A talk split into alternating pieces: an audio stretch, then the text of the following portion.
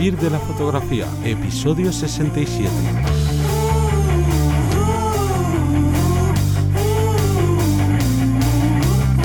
Bienvenido y bienvenida al podcast que te enseña a vivir de tu pasión, es decir, vivir de la fotografía, donde semana a semana te enseñamos todo lo relacionado con el mundo de la fotografía, pero ojo, como negocio, toda la parte de marketing, de búsqueda de clientes, de cómo tratar con ellos y un largo etcétera. Y hoy traemos un programa especial, es el segundo programa especial que hacemos de entrevistas, pero me voy a presentar, que si no, qué modales son estos. Yo soy Johnny Gómez y conmigo y contigo tienes, como siempre, a Teseo Ruiz, pero esta vez también a Rodrigo Rivas. Bueno, iba a decir que se presente primero Teseo o que diga algo Teseo, que para no, no, yo prefiero, prefiero escucharte a ti. Buenas, buenas a todos. Bueno, muchas gracias por invitarme, chicos. Un placer. Hemos invitado a Rodrigo porque creemos que tiene muchas cosas interesantes que contarnos sobre todo este mundo de cómo vivir de la fotografía. Y nada, no sé, Teseo, ¿haces una pequeña presentación de, del entrevistado? Bueno, pues yo tengo la, la, suerte de conocer muy poquito personalmente a Rodrigo, pero sí que, sí que le sigo desde hace un porrón de años y, y creo que es un fotógrafo que está en boca de muchos, para bien y para mal, hablan eh, de él porque ha sido de los principales eh, fotógrafos que han promovido la fotografía con móvil como una herramienta extra, que esto ya no lo explicará él de forma concreta, pero es ese añadir, el quitar un poco el estigma tanto a la reflex como ahora a los móviles, ¿no? También esa corriente de parece que solo, solo queremos fotografiar con la herramienta más rápida que tenemos, que es el móvil, bueno, pues nos va a contar un poquito, digamos, esa, esa parte más característica o la por las que al principio se ha empezado a conocer más, pero sobre todo a mí lo que me interesa ahora es cómo se ha ido desarrollando durante estos años, ahora como profe, como formador eh, en Nefty, si no, mal, si no recuerdo mal, y, y, bueno, pues todas las posibilidades que ha ido encontrando. Yo creo que es muy interesante ver a profesionales que van avanzando y que según hoy nos cuente esto, seguramente si escuchas este podcast dentro de un año, pues habrá otras ramas nuevas, el árbol habrá cambiado y creo que es muy interesante. Eh, bueno, pues sí, ¿qué, quieres exactamente que te cuente? Que, Bueno, entramos ya en faena, en, harina. Lo que tú quieras. Yo, yo sabes que yo no tengo ningún problema con estas cosas. Vale, genial. Pues eh, si quieres empezamos con la pregunta más típica, más estándar, la primera que tendría que ser, que ¿cómo llegó tu pasión, cómo llegaste a, querer, eh, pues esto, vivir de la fotografía o cómo llegó la fotografía a ti? Eh, has dicho bien lo de la pasión, porque además es una cosa que a día de hoy es muy importante. Es verdad que yo, para nada, soy profesor en una escuela que, bueno, doy clase a gente que incluso quiere, quiere, quiere vivir de la fotografía. Eh, otros lo tienen más como hobby, pero sobre todo muchas de las clases también que se dan es eso. Y, una de las cosas que, que siempre le digo es que es muy importante que tomen la fotografía como una pasión, porque si lo toman como un negocio desde primera, o sea, simplemente como cualquier otro trabajo, bueno, a ver, hay otros trabajos artísticos que es exactamente igual, ¿no? Pero me refiero a un típico trabajo, a lo mejor de, yo qué sé, como cualquier oficina o querer ganar dinero. Eh, sí que tienes que ganar dinero, pero si no tienes pasión por ello, es mejor que no lo hagas. Eso es, no es una forma de, echar a la gente de este trabajo, sino todo lo contrario, de dejar claro que es un trabajo que puedes ganarte la vida con ello, pero tienes que tener mucha pasión por ello porque son muchas horas de dedicación si quieres conseguirlo. O sea, eso, por eso digo que está muy bien que hayas dicho, me hayas dicho eso. Sí, yo creo que se convierte eh, más que un, en un trabajo de un esfuerzo, ¿no? Esto, a ver, todos tenemos días duros, pero el hecho de, Buah, me queda otra semana, un mes de trabajo, esta gente que está jugando la gota gorda cada vez que piensa en su trabajo, tal, que son trabajos duros, que tal, o que psicológicamente tienen mucho machaque o físico, tal, pero sobre todo que no se adaptan a su pasión, no les llena Claro. Es, un, eso tiene que ser, eso no es vida. Y bueno, con respecto a cuándo, cuando me decidí, pues a ver, yo la tenía la fotografía como hobby. O sea, me acuerdo que estaba haciendo, hice un curso de, bueno, ya hacía las típicas fotos de, vacaciones, con una, la típica cámara de vacaciones y demás. Y mientras estaba en la universidad, ya ahí con unos 20 años o así, me apunté a un curso de revelado. Me apetecía aprender un poquito cómo era ese tema y tal.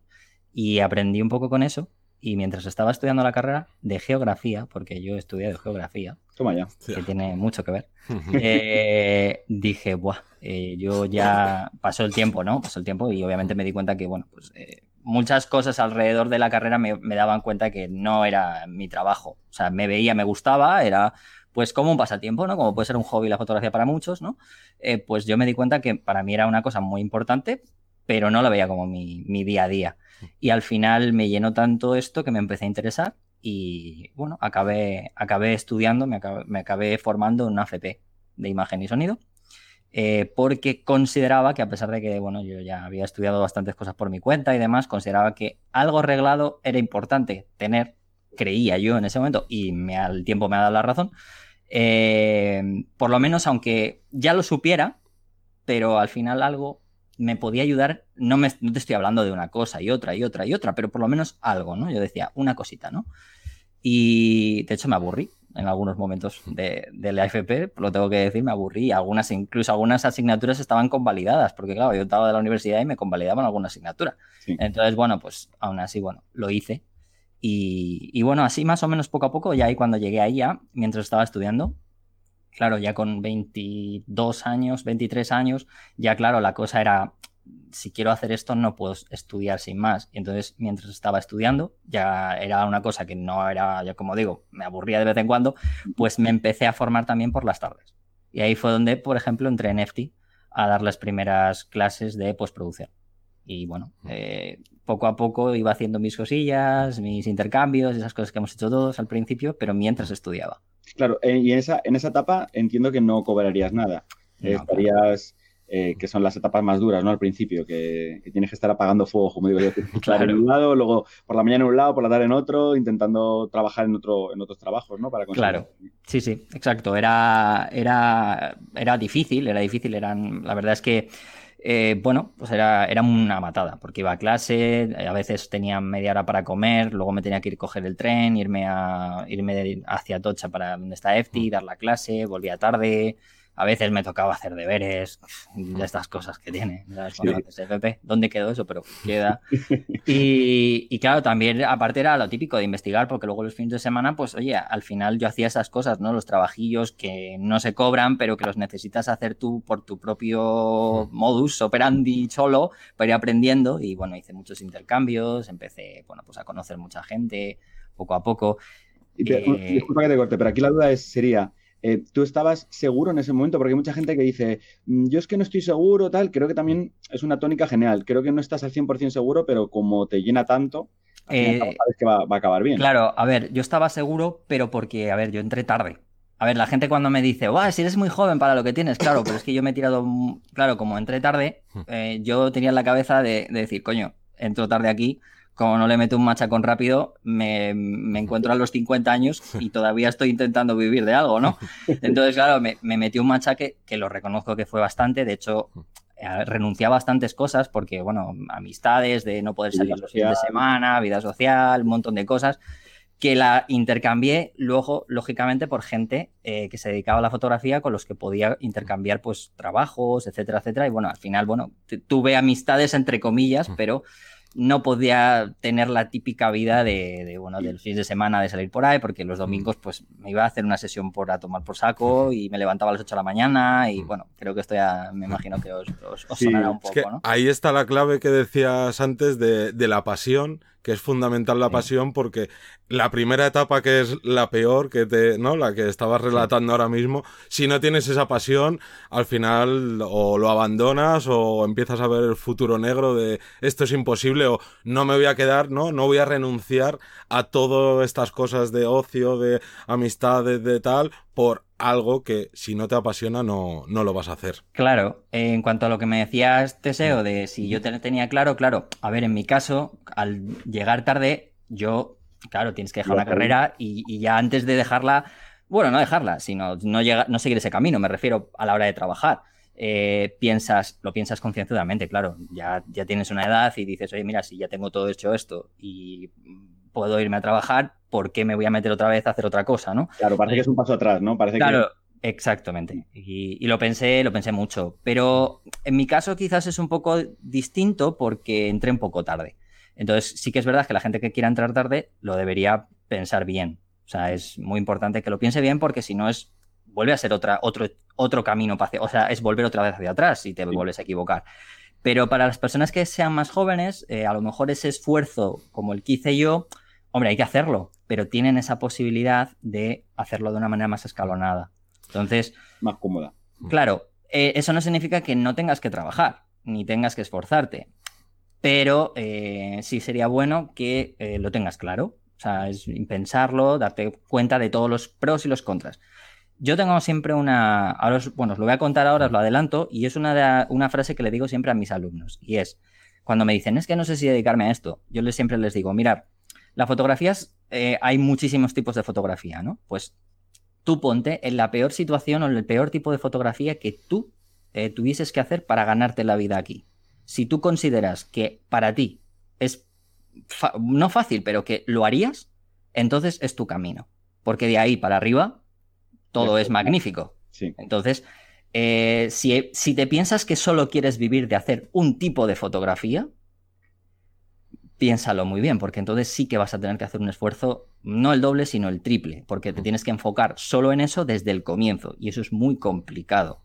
Entonces, bueno, eh, no significa que no lo puedas hacer, pero eh, sí que es verdad que en este momento hay que pensar las cosas muy bien antes de tirarse a la piscina. ¿eh? Claro, hay, que ser realista, porque en este caso habrá gente que, como digo, que le sobre el tiempo, que le sobre el dinero, que le sobre, pero por lo general no nos suele sobrar nada de esto y cualquier resbalón pues se, va, a notar. Yo creo, yo creo que tienes que ser sincero contigo mismo, mm, no engañarte, o sea, de verdad, porque al final puedes ser puedes, eh, la fotografía no tienes por qué renunciar a ella aunque no te dediques a vivir de ella. Quiero decir, gracias a Dios hay muchísima gente como hobby puedes seguir viviendo de ella, ¿no? Y que se Pero, súper serios. Es decir, eh. yo, tengo alumnos que se lo toman de hobby que digo, son más profesionales que los propios profesionales. Claro, entonces, bueno, eh, ahí tienes que ponerlo y capearlo y ser sincero contigo mismo. ¿Se puede? Sí, trabajo mucho, dependiendo del momento, pero ser sincero contigo mismo, el trabajo previo, yo creo que ahora a día de hoy es bastante más importante que antes, sobre todo eso, ¿no?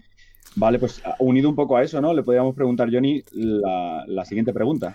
Sí, la siguiente, eh, muy relacionada con esto, es ¿cuánto tiempo pasaste? Bueno, ¿cuánto tiempo pasó más o menos entre que decidiste esto me lo tomo en serio hasta eh, poder vivir plenamente de lo fotográfico. Porque eso es otra de las cosas que la gente llega y es como, es que lo estoy intentando y no, esto no, no tira para adelante. ¿Cuánto tiempo? Seis meses. Y dices, vale.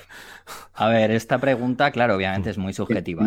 esta pregunta es muy subjetiva porque, claro, depende un poco de todo. O sea, mm. es verdad que hay gente que me puede decir, por lo que os comentaba al principio, mm. ah, es que eres muy joven, mm. joder, tal. Vale, sé que hay gente que es más mayor que yo y no, lo, no consigue las cosas. Pero bueno, yo lo que sí que quiero decir es que no es tan sencillo, o sea, no son seis meses, mm. ni siquiera es un año o dos, a veces lleva más. O sea, en mi caso voy a deciros que me llevó más, o sea, me llevó más de, yo creo que a partir del tercer año, cuarto, empecé, no a tercer, cuarto, empecé a poder ganar un dinero, pero no para vivir de ello. O sea, yo os lo digo, o sea, lo que, yo, lo que pasa que, bueno, hacía otras cosas relacionadas con la fotografía porque debo de reconocer que el entrar con cierta madurez en, esta, en esto eh, me hizo tener cierta cabeza y ir preguntando. Yo no me escondía, yo no decía, quiero hacer esto, no, no, yo era, yo es que además iba a, lo claro, o sea, a ver, sedme sinceros, ¿qué tengo que hacer yo? Yo iba a gente que obviamente se ganaba la vida con esto y yo decía, oye, ¿qué tengo que hacer? Porque a ver, vosotros tenéis experiencia, yo estoy empezando, sedme claros, no me voy a, tirar aquí un triple, ¿no? En plan de a ver si suena la flauta, no, no, no, estoy en este momento de mi vida como para hacer eso. Y me dijeron que, bueno, pues que la, fotografía era una carrera de fondo, que no era una carrera de 100 metros lisos y que, que, si me lo tomaba como una carrera de 100 metros lisos me iba a ahogar. O sea, me iba a ahogar y no iba a llegar, no iba a llegar a la meta. Y bueno, tardé tres años en conseguir eso, pero bueno, aparte de, esa formación reglada, es que luego, como descubrí EFTI, mientras hacía las prácticas de la FP, eh, con una persona que ahí fue casi mi mentor, por eso digo que es muy importante que, te, que encuentres a alguien que sepa mucho, porque gracias a esa persona pues eh, aprendí muchísimo, pregunté muchísimo y acabé haciendo un máster en EFTI de, de, concepto, de fotografía más conceptual, pero ojo, no porque no supiera técnica, porque ya empezaba a cobrar y además le ayudaba, era ayudante de esta persona, pero eh, me daba cuenta que yo no, no, no, me veía encajado en ningún estilo. O sea, no, hacía fotos, pero era como, no, no en serio, no sé lo que quiero. Todavía, ¿no? Es que este punto también lo, yo lo considero clave porque hay mucha gente que, que no sabe, le encanta todo, le gusta todo o le resulta fácil, entre comillas, un poco todo, o hmm. ese todo lo tienes en la cabeza que está muy bien porque te ayuda a, tener varias cestas donde tener repartidos los huevos, como digo, los huevos de oro, pero eh, aún así necesitas tenerlo claro, ¿no? Y que, pues en tu caso, con, con las preguntas, con un mentor, con una predisposición, encontrar eh, ese camino. Sí, eh, luego, claro, una de las cosas que vi eh, es que como yo estaba, cuando, como me gustaba mucho saber qué pasaba, para saber un poco por dónde meterme, lo que hice fue, bueno, leía muchísimo en aquella, en aquella época, estaban los, los blogs, era lo que más estaba por aquel momento, y no sé cómo fue, así un poco por. Yo creo que fue un poco suerte, también las cosas como son, pero yo creo que también fue un poco el, tirar a todo. O sea, en ese momento era tiras a todo lo que se mueve. Y yo leía Sataka Foto, no sé, creo que lo que conoceréis, ¿no? bueno, los dos, Sataka y Sataka Foto, y cogí y dije, bueno, pues mira, voy a escribir aquí, que yo me apetece escribir. No sé por qué, pero bueno, ya que leo, pues vamos a tirarnos. Y para mi sorpresa, me vendí un poco, ¿no? Estoy estudiando el máster en NFT, no sé qué, estoy con esta persona, tal, no sé qué. Hizo, a ver, no, está, no dije nada, no, me, no mentí, pero lo adorné un poco. Las cosas como son, lo adorné. Y dio la casualidad que una de las personas que em, estudiaba en había estudiado en NFT el máster y que había sido, em, bueno, eh, mi mentor era profesor de NFT y en una de las clases trajo a sus alumnos al estudio. Y resulta que uno de los alumnos, que había sido alumno en su momento, estaba trabajando ahí. Entonces, ¿qué pasó? Que, le, que al, jefe de, esta publicación le dijo, pues le dijo, oye, pues sí, que este chico estaba trabajando con no sé qué, está muy metido, no sé qué, tal. Y me escribieron y me dijeron, oye, que escríbeme un texto modelo que a ver cómo es y si eso, pues para adentro. Qué bueno. Y pues entré. O sea, fue un poco en plan, voy a probar. no te lo creíste, ¿no? Voy a probar. No sé, o sea, fue un voy a probar. Y, y ahí, por ejemplo, fue uno de esos momentos en los que conseguí empezar a ganar un poco también más de dinero, porque claro, escribía una publicación de fotografía y me permitía encima estar muy al tanto de todo lo que, porque me obligaba, ¿no? Se me obligaba, era como una especie de trabajo, entre comillas, y bueno, no era, no era tiempo completo, pero eh, tenía que estar pendiente de todo. Y eso también, pues fue uno de los comienzos que me hizo estar muy con, como muy enterado de todo lo que se cocía. Qué bueno. Claro, es que eh, eh, sobre todo en este caso, lo que dices tú, eh, que ahí tuviste un golpe de suerte, de suerte. Yo no lo veo suerte, al final. Lo busqué, no, digo suerte. Ah, es que hay que buscarlo. Tú en tu casa no te llega la suerte. Digo lo de suerte, a ver, se dice lo de suerte, pero bueno, también porque se alinearon un poco los planetas porque piensas, bueno, mandé la, mandé la solicitud que había porque estaba esta persona, bueno, pero bueno, a veces salen y otras veces no salen. Te podría decir otras tantas veces que no me han salido cosas, o sea que también, o sea que que no, que no es una. Te cuento, lo, te cuento el caso de éxito, entre comillas, pero te puedo contar lo malo, o sea, no hay ningún problema. También que, que, ha habido muchas, o sea, que no hay ningún problema. no, hay una respuesta, vamos, ni positiva ni negativa, no la hay. No la hay, exacto. Pues mira, un poco a, colación de lo que comentas de, ese segundo ingreso, de otra posibilidad, mi, mi pregunta ahora era eh, de dónde vienen tus ingresos a día de hoy, en 2020. Porque yo entiendo que han ido cambiando y si eres de los que tienes, pues eso, repartidos varios tipos de, posibilidades, de trabajos, de gestiones, si eres de los que a lo mejor solo tienes un, uno o dos, bueno, yo sé en este caso que tendrá varias, varias cestas, como digo yo, pero que nos cuentes un poco de dónde, de dónde viene pues esa posibilidad de poder vivir de la, de la.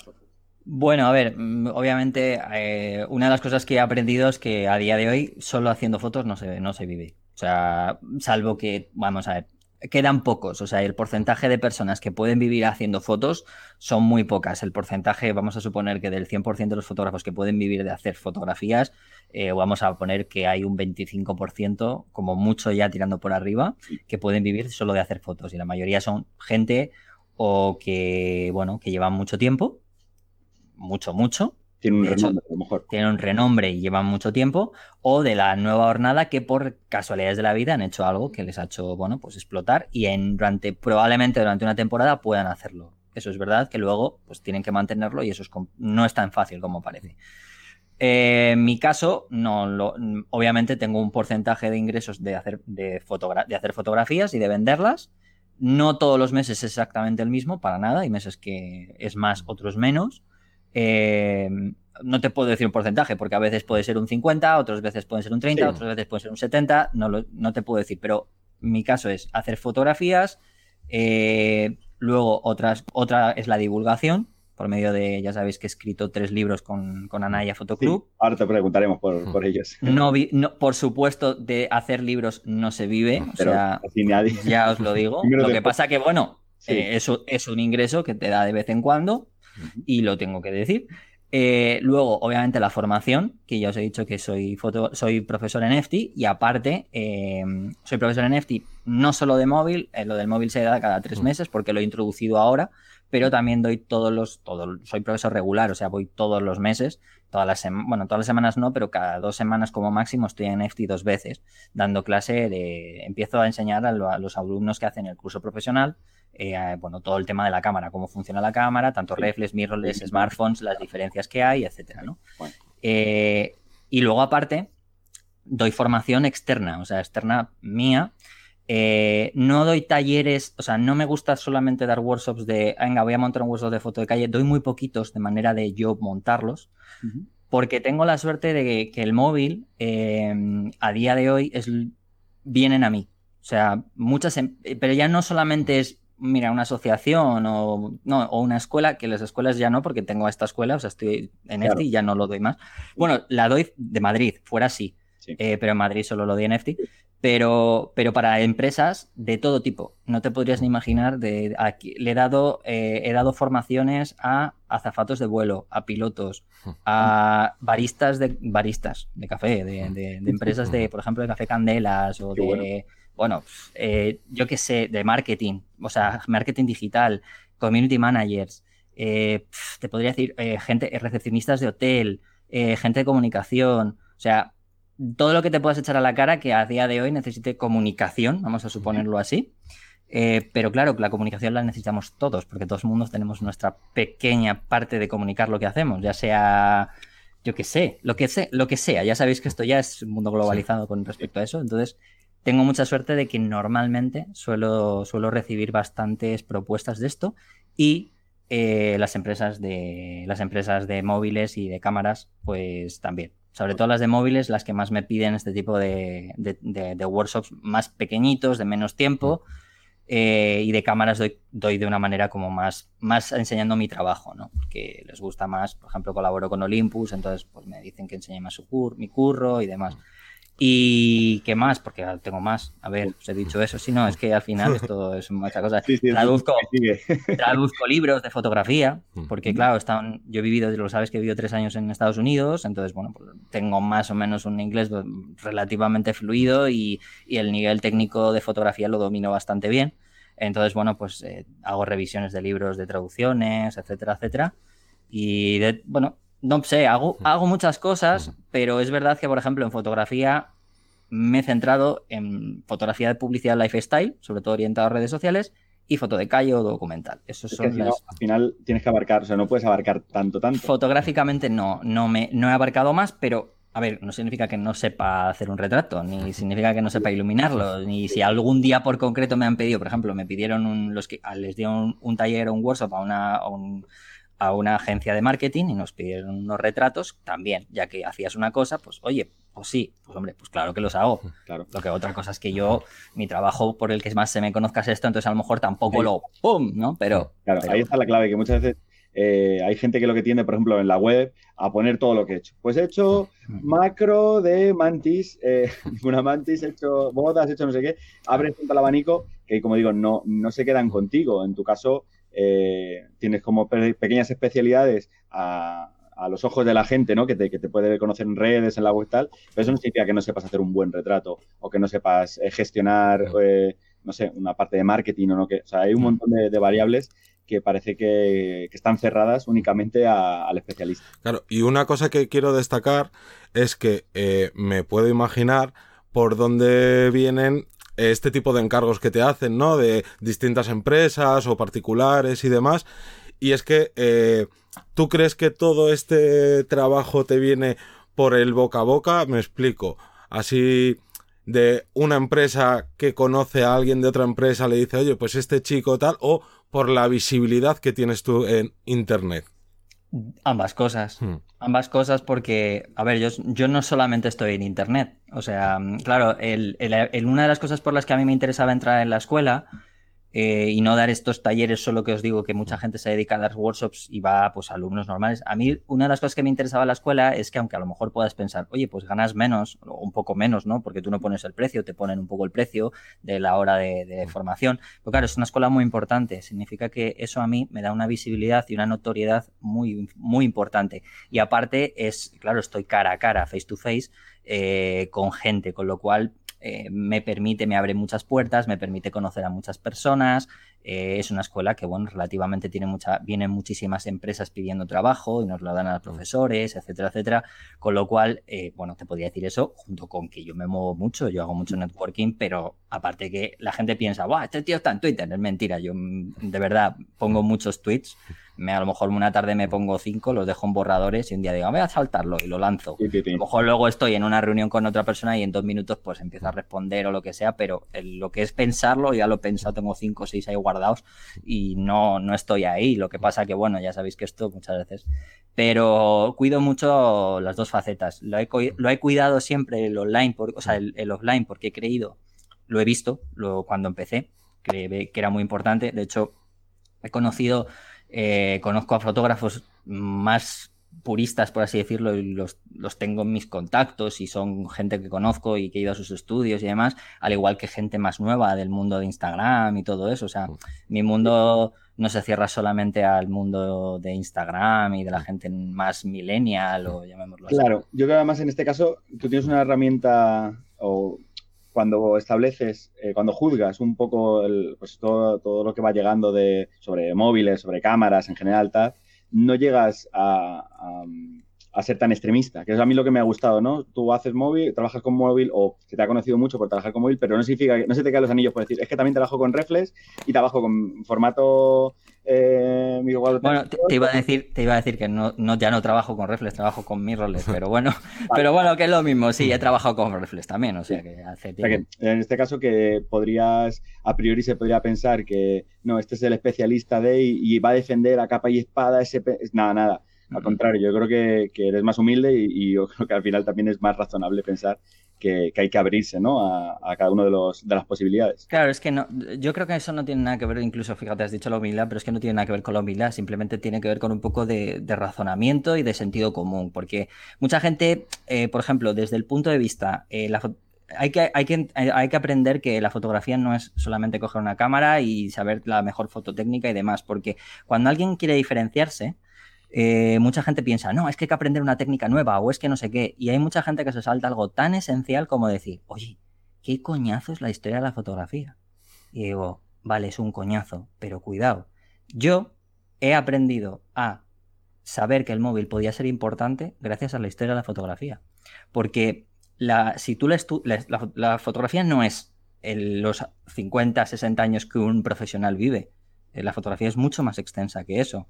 Entonces, si te das cuenta, yo porque defendí mucho el móvil y, había, a pesar de que había gente que me decía, eres un gilipollas porque es que tú, fíjate esto, qué mala calidad, yo decía, mira, si tú estudias la historia de la fotografía te darás cuenta que eh, lo que tú defiendes ahora como una cámara reflex, hace unos años Ansel Adams llevaba una cámara que era igual que una furgoneta y cuando vio una Leica en el año 1936 dijo, ¿qué juguete es ese?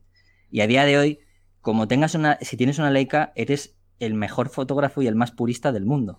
Pero hubo una época en la que ser purista no era tener una Leica, sino todo lo contrario, era hacer fotografía de juguete.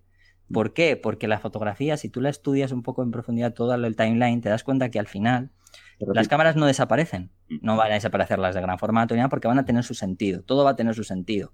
El problema está en que la mayoría de las, de las personas que hacen fotos la fotografía mm, va avanzando gracias a algo que es siempre es la portabilidad. Cuando algo es portable y es liviano, la gente lo abraza como lo primero. Siempre. Por tanto, todo ese avance que vaya a algo más portable va a ser algo que de verdad la gente va a querer. Ojo, esto no significa que por eso, no por eso bien has dicho que yo sigo haciendo fotos con cámara, porque no tienen ningún tipo de cámara, tiene que desaparecer, tienen su cometido. Pero es verdad que si os vais dando cuenta, cada vez el mayor porcentaje de usuarios van siendo usuarios que usan algo más pequeño. Y ahí fue, estudiando eso también te ayuda a saber diferenciarte, porque no hay nada inventado, está todo inventado. O sea, de verdad, está, Lo que pasa que, claro, a ver, está todo inventado, pero como yo digo, es el mismo nombre, o sea, es distinto nombre con el mismo apellido. Ya está. O sea, es un poco así, lo que pasa que hay que verlo. es que estudiarlo, no, no es nada más. Vale, seguimos con preguntas. Una eh, que yo creo que siempre da mucha curiosidad porque muchas veces cuando se ve tanto a fotógrafas como fotógrafos que tienen cierto renombre o que les va bien, se piensa que, que las horas que le echan al trabajo son poquitas. Entonces, si nos puedes contar tú más o menos qué media de, horas le echas al día o a la semana. Pues mira, ayer era sábado y estaba trabajando. O sea que. dices las horas que duermes. Terminado antes. A ver, es verdad que debo decir que a día de hoy, a ver, me he hecho muchas horas, pero no, no, sé, es que esto también es subjetivo, ¿no? Depende del día, ¿no? Te podría decir mm. que hay veces que estoy 6, otro día estoy 8, a veces estoy 12, otro día me lo tomo y digo, ¡hala! Incluso, y puede ser un martes, ¿eh? O sea que no tiene por qué. Pero trabajar hay que trabajar mucho. Y es verdad que también hay. Yo sigo la premisa de que hay que trabajar mucho al principio, porque si trabajas mucho al principio, generalmente luego es cuando tendrás, recogerás. Y ese momento será donde más sencillo tendrás el modificarte tu horario o incluso trabajar algo menos. Eh, ahora trabajo menos, y fíjate que esto es gracioso decirlo, pero trabajo menos ahora que antes, que al principio. Y ahora gano dinero y antes no ganaba. O sea, claro, puede sonar un poco raro, pero es que me lo he ganado, creo que sí, igual que muchas otras personas, a base de eso, ¿no? A base de esfuerzo. Y, y claro, que podría trabajar más y podría ganar más, porque claro, si es verdad, ¿no? Tal. Pues sí, pero mira, ¿qué quieres que te diga? Quiero vivir, ¿no? Entonces, puedo, quiero decir, no voy a hacerme rico, tampoco, ni lo pretendo, pero trabajo las horas que puedo trabajar, es mi pasión, y como sé que no me voy a hacer rico, aparte, trabajo en algo que me gusta, pues por lo menos, mira, me da para mi alquiler, mis, algunos caprichillos, viajar de vez en cuando, porque encima tengo la suerte que es cierto que yo uso los viajes también para, para trabajo muchas veces, otras veces no, ¿eh? porque no me puedo llevar a, familia, gente así, no me puedo llevar con ellos, pero, pero, pero trabajo, no sé, trabajo bastante. Pero he trabajado más al principio, ¿eh? Y relacionado con esto, otra pregunta. ¿Qué tal has llevado tú el ser tu propio jefe? Se lleva mal, ¿eh? De eso es uno de los fallos que tengo. O sea, lo reconozco, es muy complicado. Eh, yo he trabajado, claro, he tenido otros trabajos y no he sido autónomo nunca más que en el propio trabajo, o sea, obviamente. O sea, yo he vendido cámaras de Canon en el Mediamar, he sido tester de, de Canon, he sido tester de, de, bueno, mil historias y claro, el corte inglés, tal. Eh, se llevaba mejor a pesar de que eso. ¿Por qué? Pero porque el tema del tiempo. O sea, es una de las cosas que hay que. Creo que es una de las cosas que debemos ser. En este, sobre todo en este trabajo, debemos ser muy sinceros, lo mismo que decíamos antes mm. con, nosotros mismos. Eh, a mí me cuesta a veces ¿eh? hacerme mi horario y eh, se lleva bien el hecho de, por ejemplo, como decía, he trabajado el sábado, pues a lo mejor mañana que es lunes, a lo mejor me, me, lo tomo un poco más de relax y digo, mm. bueno, pues la mitad del día, pues eso genial, porque me permite hacerme un horario viajar cuando a lo mejor otros no pueden, pero es verdad que eso requiere una responsabilidad Exacto. Entonces, eso no lo llevo tan bien a veces. Y eso es una ah. cosa que es verdad que a la gente le tengo que decir que es importante que lo, que lo, que lo entrenen muy bien y se lo tomen en serio, porque si no, te puedes ir un poco, se te puede escapar la vida. Sí, es que nadie nos enseña a saber gestionarnos casi ni la vida y menos aún el, el trabajo y claro ¿no? La gente se queda con qué bonito ser tu propio jefe, el decir, ah, pues hoy es miércoles y me voy a donde me dé la gana. Pero eso llevarlo de una manera que sea buena y consecuente, que no te estés tirando piedras contra ti mismo, pues siempre es difícil. Y, también al revés, ¿eh? que también pasa que, llega un momento que entras en una rueda que tienes que producir, mm. producir, producir, porque claro, tienes que seguir sembrando, tienes que seguir preparando, mm. y a lo mejor estás un mes entero, 12 horas todos los días y no, y no desconectas. Y, no es sano. Tienes unas responsabilidades que tienes que dar. Entonces, eso también es, es difícil. El, sí, el, el hecho de, sobre todo, yo creo que la organización, tanto para una cosa como la otra, es muy importante. Y yo, por ejemplo, reconozco que hay a veces peco, ¿eh? O sea, es uno de esos fallos que, bueno, he ido mejorando, pero a lo mejor no he ido mejorando tan rápido como otras. Bueno, es un poco. Ahí, no es perfecto. la, la, clave en este caso es. Reconozco que debe ser de mis talones. Ay, se nos corta un poco Sí, el audio. Bueno, después de estos fallos técnicos, ¿qué consejos nos darías para ser nuestro propio jefe? Bueno, pues lo primero que os decía es que, te- que intentes aprender a organizarte bien, sobre todo el tiempo, ese es el primero, ¿no? Eh, luego, obviamente, también tienes que saber eh, el tema del... mm, A ver, no me gusta... No es que me gusta hablar mucho de dinero, pero es que la verdad tienes que saber cuántos gastos tienes y cuánto ingresas, porque esto parece muy tonto, pero, pero no, o sea, no, porque si empiezas a, a comprar sin des... Vamos, en plan, "Ah, una cámara nueva, un objetivo nuevo, bla, bla, bla, bla, bla, bla, bueno, Esto, esto es invertir en mí, esto es invertir en el trabajo. No, Yo te no a un alumno que le pasa lo mismo, se han gastado 10.000 euros, digo, pero tú sabes cuándo, cuán- cuánto vas a tardar en recuperar esa inversión. Claro, ahí está. Y no solo eso, ¿eh? también hay veces que, a ver, yo entiendo lo de la formación es muy importante, pero también la formación tienes que también ser un, o sea, parar un poco y decir, oye, tengo que coger dinero a algún lado. O sea, no puedo estar todo el día formándome, ¿no? Porque está muy bien formarte, pero si te formas a la vez de que estás ganando dinero, porque hay gente que dice, no, yo me formo que luego después tal, y esto es como la, como el cuento de nunca acabar. Yo encuentro de eso, ¿sabes? Y está bien, porque yo lo sigo haciendo, pero hombre, sigo ganando algo de dinero, por lo menos mientras, ¿no? Y bueno, eh, yo creo que sobre todo lo de lo ponerte un buen horario, eh, ser consecuente, o sea, no sé, por eso, contigo mismo en ese sentido, eh, tener en cuenta mucho la- el, el tema del dinero, o sea, de aprender, obviamente, aprender todo lo que tiene que ver con el tema de la facturación. A ver, yo aquí es verdad que yo no tengo la suerte de saber mucho de, de economía y de todo el rollo, entonces tengo un gestor que por lo menos para las cuatro cositas pues me las tenga que llevar. Tampoco es un gasto muy grande, pero lo tengo que hacer porque, oye, yo no, me, yo no puedo saber de todo. O sea, No, no, hay que delegar, hay que aprender. a- Exacto, ese es otro de los fallos que tuve. O sea, ahora ya no soy tan tonto, y, pero no he sabido delegar cosas y ahora sí que empiezo a saber, por eso trabajo algo menos, pero porque ahora puedo.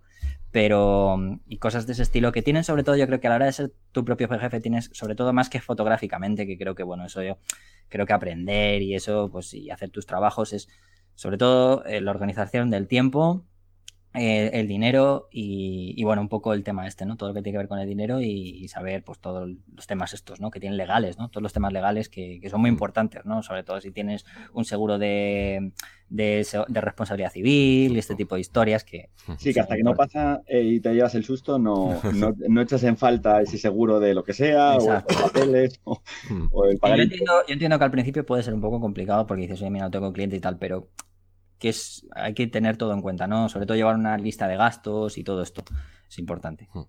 Vale, vamos a aprovechar también. A mí me gustaría que nos contaras un poquito por el tema del nuevo libro, ¿Sí? eh, que nos cuentes un poquito mm, qué, mm, qué, qué rollo le has dado, qué, qué has querido mostrar con él, porque claro, es el tercer libro que sacas y que, como antes hablábamos un poco fuera de cámara, que muchos te preguntarán, vale, ¿y en este qué me cuentas? Porque ya me has contado en el segundo una cosa, en el primero otra, es lo mismo, es parecido. Eh, yo supongo que será una actualización un poco de, de todo.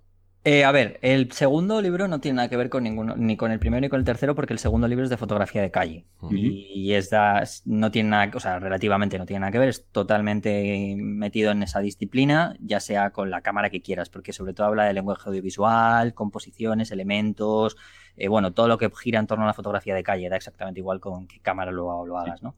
Eh, pero este último, que es, el- es, digamos que podría ser sí una actualización del primero, pero eh, del primero de fotografía con móviles, pero sí que es verdad que han pasado, han pasado casi cinco años. Entonces, eh, bueno, no es que el, el libro lo haya, lo haya centrado ninguno, ni el primero ni el último lo haya centrado en tecnología, pero es verdad que ciertas tecnologías, bueno, pues han ayudado a ciertas técnicas fotográficas. Y hablo de fotográficas en general, por ejemplo, temas de profundidad de campo, eh, temas de, tener distintas distancias focales en, en, un, mismo, en un mismo terminal, eh, bueno, todo el tema de la fotografía de noche, todo esto que, a ver, es tecnología, pero tiene que ver con, con ciertas técnicas fotográficas. Entonces, he tenido que actualizar esa parte, todo lo que tiene que ver con todo eso, que no estaba. Y luego, a su vez, bueno, pues eh, he introducido eh, un par de temas nuevos. He actualizado, por ejemplo, el tema de fotografía de calle, lo he simplificado mucho porque ya tenía un libro. Ahora ya tenía el libro, entonces lo que he hecho es dar mucha más importancia al tema del, del, reportaje, el storytelling, todo esto que tiene que ver mucho con el tema nuevo y novedoso que se usa mucho los móviles, no solo de cara a fotógrafos, sino lo que comentábamos antes, a gente que usa el móvil para muchísimas cosas, ¿no? Desde fotoperiodistas, periodistas, eh, bueno, todo el mundo, ¿no? O sea, un poco esta, esta idea.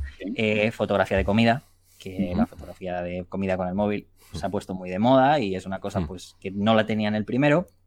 Eh, he metido temas de marketing, de la fotografía con, con, el marketing digital, o sea, el hecho de la promoción en Instagram, lo que las empresas usan, por qué lo usan, He metido los bodegones que tan hasta la tan de moda están en el mundo del lifestyle, que tanto tienen las bloggers, tienen las ya bueno, todo el rollo está las influencers, mm. pero oye, da eso da dinero mm. dentro de lo de muchas de esas fotos. Y es que en cinco años fíjate cómo ha cambiado la, cosa. Mm. O sea, dentro estoy seguro que incluso de menos puede, podéis reactualizar de nuevo porque todo va, va muy rápido. Claro, también he actualizado todas las fotografías porque además, aparte de todas prácticamente, solo creo que hay dos o tres que son las mismas, pero todo, todo, todo es nuevo, todas las fotografías son nuevas. Y aparte de eso, aparte de fotografías mías, he introducido fotos de otros artistas, otros fotógrafos eh, que fotografían con el móvil, que tengo la suerte de conocerlos desde hace muchos años y bueno, que fotografían ellos también. Mm, algunos solamente fotografían con el móvil, otros también son fotógrafos igual que yo, que hacen foto con el móvil y con cámara. Y luego al final de cada capítulo hay una pequeña, bueno, una pequeña ficha de nueve personas que han usado el smartphone, que son reconocidos eh, y que han usado el smartphone y cómo ven ellos el smartphone en la actualidad y dentro de lo que es el terreno fotográfico. Y hay gente, pues, eh, bueno, pues he contado con fotógrafos como por ejemplo Oliver Vegas, que es amigo mío. Luego he contado con gente también, eh, bueno, de varios estilos, ¿no? De mm. viajes, de fotografía de comida, de fotografía de calle, de autorretratos, etcétera. Y luego también he contado con alguna persona del mundo del, de que no son fotógrafos, pero están dentro del mundo de marketing, como por ejemplo Phil González, que es amigo mío y compañero de Instagramers, que mm. es muy bueno en marketing digital y sabe que, bueno, pues tiene muchísimo, sabe muchísimo de Instagram mm. y, bueno, con mucha gente que, bueno, pues... Eh, bueno, para que vieran un poco que no solamente era yo, sino que ya era el momento de dar cuenta a las personas de que hay mucha gente que está alrededor de esto. Enriqueces, yo creo que así enriqueces muchísimo el libro. De hecho, yo vi, creo que hiciste una pequeña campaña, yo por lo menos lo vi en Facebook, puede ser que pidiendo fotografías o a lo mejor... Sí, sí, fue cuando, fue cuando estaba empezando a hacer el libro y fue esa... Claro, yo recuerdo una pequeña campaña, oye, mira, que quiera... O sea, creo que es, que es clave porque además de de, pues eso, de enriquecer el propio libro, das a, la gente que te sigue, eh, que sigue tu trabajo o que te sigue a ti personalmente, les das pues pie a, incluso ser más cercanos, ¿no? Claro, metí gente, metí fotos, a ver, hice, fue difícil porque tú recibí muchísimas fotos, había, y había de gente que yo ya quería meter, aunque no recibiera porque necesitaba esas fotos. Entonces lo que hice fue intentar dar eh, voz y altavoz a gente que me seguía, que llevaba años eh, pues llevando esto el tema del móvil y que me lo defendían igual y que habían, bueno, habían tenido un camino y un recorrido, entonces quise meter fotos de esas personas, metí fotos de algún alumno que he tenido en, la, en, el workshop de, de, de EFTI también, eh, claro, luego metí lo que te digo, gente que ya eran fotógrafos que los conocía de hace tiempo y luego ciertos expertos. Entonces era una forma de eh, cerrar un poco el círculo, de mostrar gente que había confiado en mí, quien eran a lo mejor por hobby simplemente, fotógrafos profesionales, había gente, hay fotógrafo de prensa, por ejemplo está Eduardo Parra de, Europa Press, que hace fotos, es uno de los fotógrafos que está en plantilla de Europa Press y está acreditado en el Congreso, hay una fotografía del Congreso, una panorámica, está con el móvil, bueno, hay, un, hay muchos, hay muchos fotógrafos, o sea que que era un poco la idea de enriquecer todo y eso, cerrar un poco el círculo, tanto profesionales como gente que confía en mí. Claro, ahora además viniendo, contando un poquito esto, me di cuenta de lo importante que es, eh, que ha sido para ti el, la parte online, pero la parte online también, el crear esa comunidad de compañeros, de amigos, de tal, que al final te están dando todavía más posibilidades. No tienes que estar como antiguamente buscando tú el trabajo, sino te buscan, trabajo te busca a ti, entre comillas, ¿vale? Después de, hmm. todo el de todo el curro que te has pegado.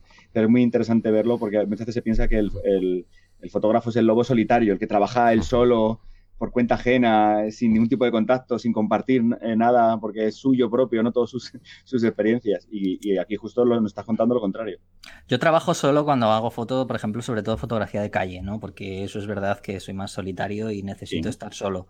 De hecho, cuando viajo y tal, me doy mis garbeos y cuando, sobre todo porque cuando vivía en Nueva York, pues me metía en mis panzadas de ocho horas al día, eso también es, era un trabajo de y, me gusta más así. Pero luego a la hora de, otras cosas fotográficas creo que es muy importante a día de hoy ya no quedarte en tu mundo, ni sino compartirlo, no tengo ningún problema. De hecho, llevo muchos años que sin querer se, creó una comunidad, bueno, como todos los que a lo mejor tenemos más seguidores o lo que sea, pero mi intención fue un poco pues mostrarlo del móvil y a raíz de eso pues se creó una comunidad de que, bueno, pues gente me pregunta, eh, bueno, son muchas cosas que, bueno, van, van apareciendo, pero yo creo que también gracias a eso de compartirlo, ¿no? Si no lo compartes, la gente no va a querer estar a tu lado, no tienes nada que ofrecer.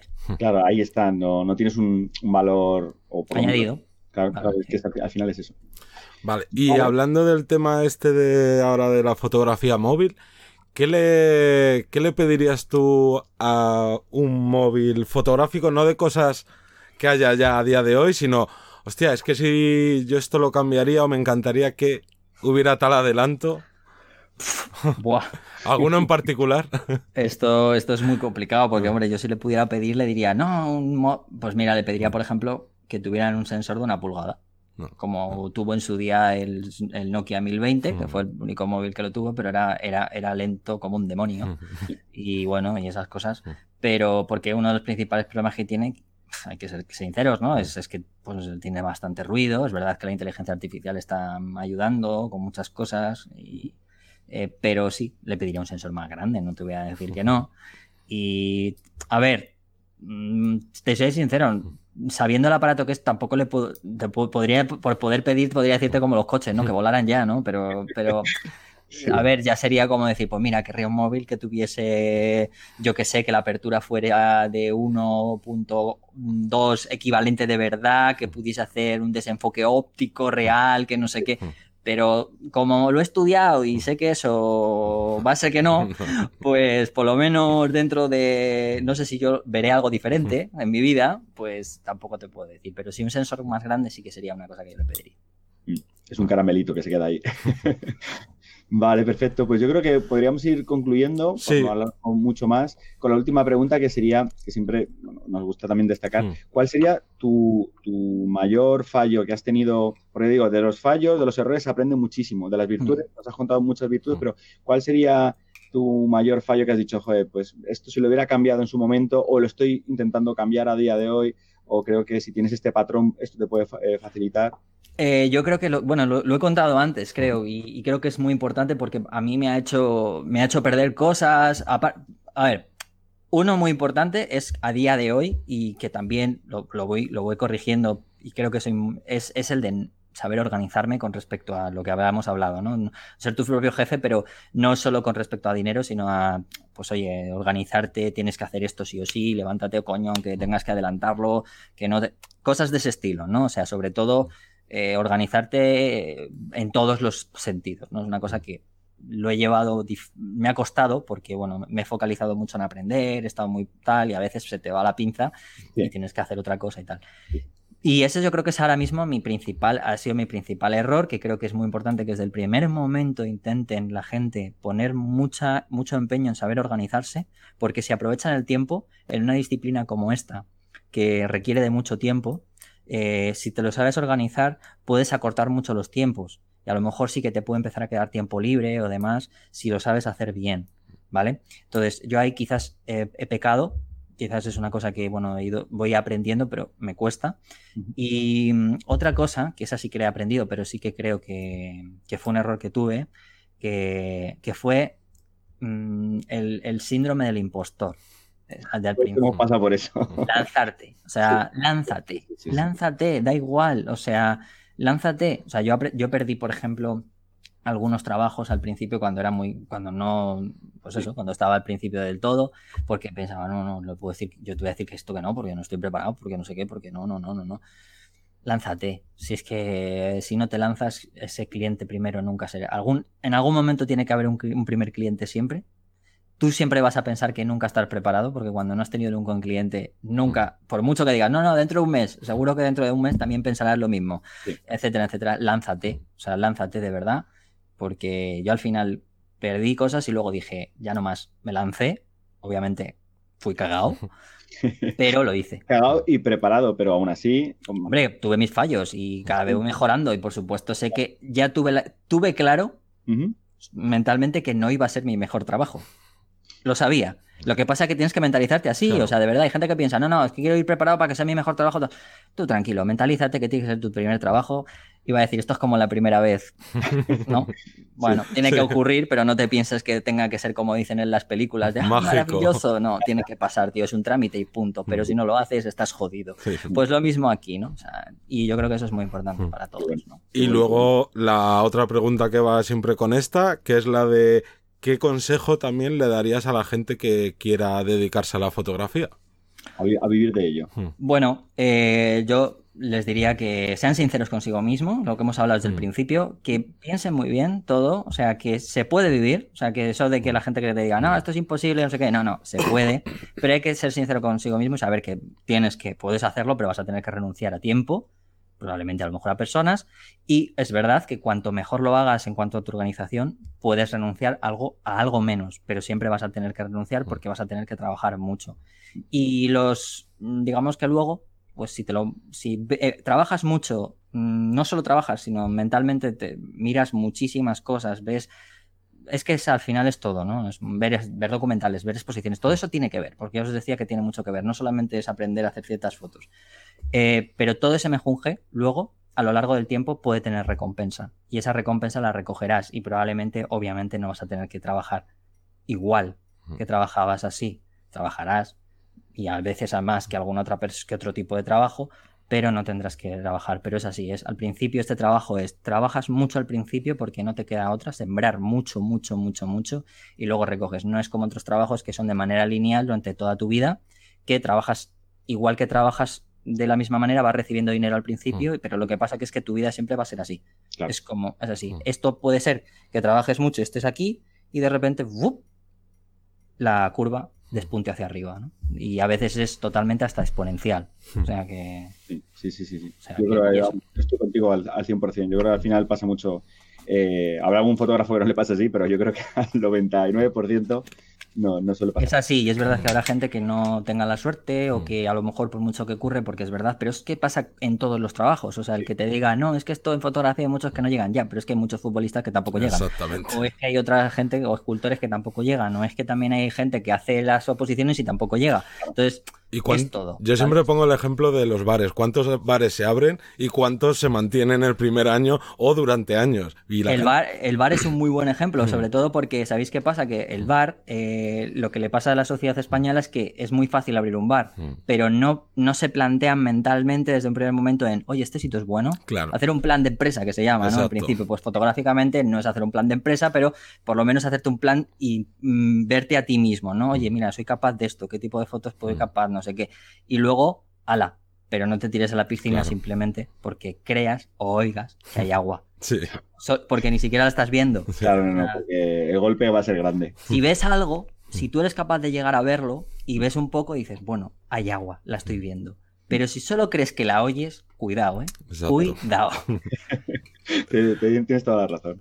Vale, pues cuéntanos un poquito dónde encontrarte, porque sé que andas también con el tema podcast y bueno, mm. cuéntanos un poquito, mete aquí la cuña, aprovecha para que la gente eh, te pueda seguir. Bueno, pues mira, estoy en muchos sitios, tú lo has dicho. Pero bueno, eh, mirad, podéis, eh, estoy, sobre todo estoy más activo en Instagram y en Twitter, que tengo el mismo, el mismo nick, Rodrigo Rivas PH, Pamplona H de Huesca, siempre digo lo mismo. En los dos sitios estoy con ese mismo nick. Eh, la página web me la están haciendo, o sea, por eso es uno de los, ¿veis? Eso es uno de los fallos que tengo, de que al final no me organizo y pasan las cosas. O sea, esto, la gente que lo escuche, por favor, no me hagáis caso, no hagáis lo que yo en este sentido, ¿vale? No tenemos querido pinchar con la web porque... No, no, ya me pincho yo solo, no os preocupéis, me pincho yo solo. No pero bueno, más vale tarde que nunca. No, no, pero me, me pincho yo solo y ya se lo digo a la gente, para que sepan que la gente aún así tenemos errores y yo soy el primero. O sea, y es una cosa que estoy subsanando. Lo he, aprendido a delegar, entonces me lo están haciendo finalmente. Entonces es una cosa que, bueno. Y bueno, en el podcast estoy ahora mismo, me podéis encontrar, eh, aunque no es exclusivo mío, pero ahora lo estoy llevando yo. Soy, el podcast es Gran Angular. Estamos en, bueno, eh, colaboramos con Fotolari. Todos los, todos los meses tenemos a Iker Morán, que es amiguete mío también de hace mucho tiempo cuando trabajaba en Sataka, yo, y él en que sabes de y hablamos de novedades de la fotografía, de las cámaras y luego yo hablo pues un poco de todo también de temas más fotográficos, de exposiciones, libros, hablo con, hago entrevistas a fotógrafos muy interesantes o incluso a, a gente que no es fotógrafa, porque últimamente me he puesto a hacer eh, entrevistas a, por ejemplo, he hecho entrevista al equipo que ha, que ha, que ha hecho la serie documental de Detrás del Instante de la 2, he entrevistado a ellos, bueno, gente así que también mm, no es que viva de hacer fotos, ¿ves? Pero vive alrededor de la fotografía también y tiene mucho que decir. Y bueno, eh, también en YouTube, pero es que bueno, si pones mi, si pones mi nombre en Google, es que sale. O sea, y sí, es que al final es la única suerte. Es verdad que si pones Rodrigo Rivas, eh, salgo yo primero, sale luego el que era actor en la que se avecina o la, el niño pequeño. No sé, si es la, no sé si es la que se avecina o en la otra, la nueva, ¿no? Está en la anterior. Pero bueno, esa y un jugador de fútbol del Alavés. Del Alavés B del Alavés B. Entonces, pero bueno, estoy mejor posicionado yo. Estoy yo mejor posicionado, no pasa nada. Y ya está, o sea que... De todas formas, dejaremos enlaces en las notas del programa para facilitarle a los oyentes y las oyentas. Me encanta decir eso. y nada, que darte las gracias por haberte dejado robar este tiempo. Nada, hombre, a vosotros. Y nada, que nos escuchamos el próximo lunes a las 7 de la mañana. Venga, nos despedimos. Adiós. Hasta luego. Hasta luego, chao.